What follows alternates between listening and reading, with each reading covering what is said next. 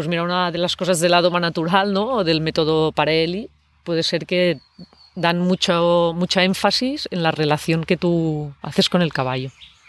Sería una de las cosas importantes de nombrar.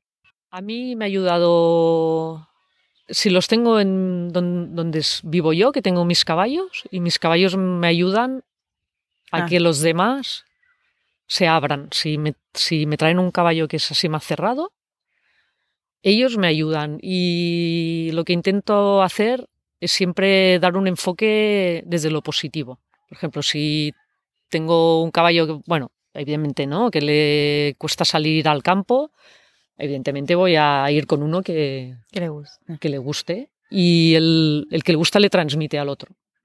¿Vale? Se transmiten mucho entre ellos y captan mucho el, bueno, el feeling del lugar. ¿no? Y entonces utilizo mucho mis caballos para hacer que los Ah. demás pues cojan el, el mismo sentido. A acostumbrar a los caballos a estar atados. A nadie le gusta atar los caballos, pero después un día tienen que ir al hospital, después tienen que viajar en remolque cuatro Sí. horas, viene el herrador una hora y media, tienen que estar atado, y dices, pues los- se tienen que acostumbrar. A mí Sí, me encantaría no atarlo nunca, pero... Vale, ¿cómo lo, ¿cómo lo enseño a estar atado? Pues primero lo enseño a estar quieto en el día a día. Y después ya voy poniendo, después de trabajarlo o, o ir de paseo, que el caballo está más, entre comillas, Sí. cansado de que ya no tiene tanta energía acumulada, pues lo ato un ratito con, un- con la comida, con...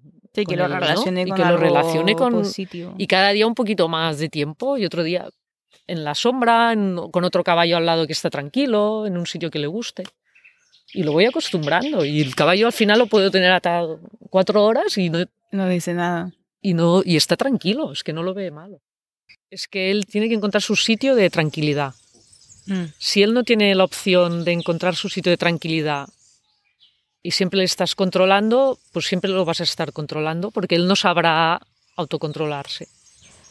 Y un poco lo que se busca, pues una de las cosas de la doma natural, pues que el caballo, que él aprenda a autocontrolarse.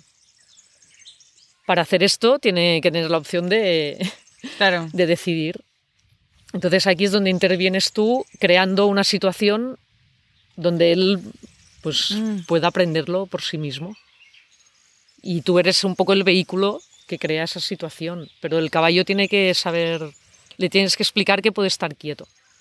Y para que él que vea que puede estar quieto, pues lo tienes que dejar mover primero. Y después explicárselo. Y toman, bueno, aprenden a tener responsabilidades si se las enseñas. Si siempre lo estás controlando, no sabe que puede estar quieto. Eres tú que estás siempre pidiéndose, pidiéndoselo.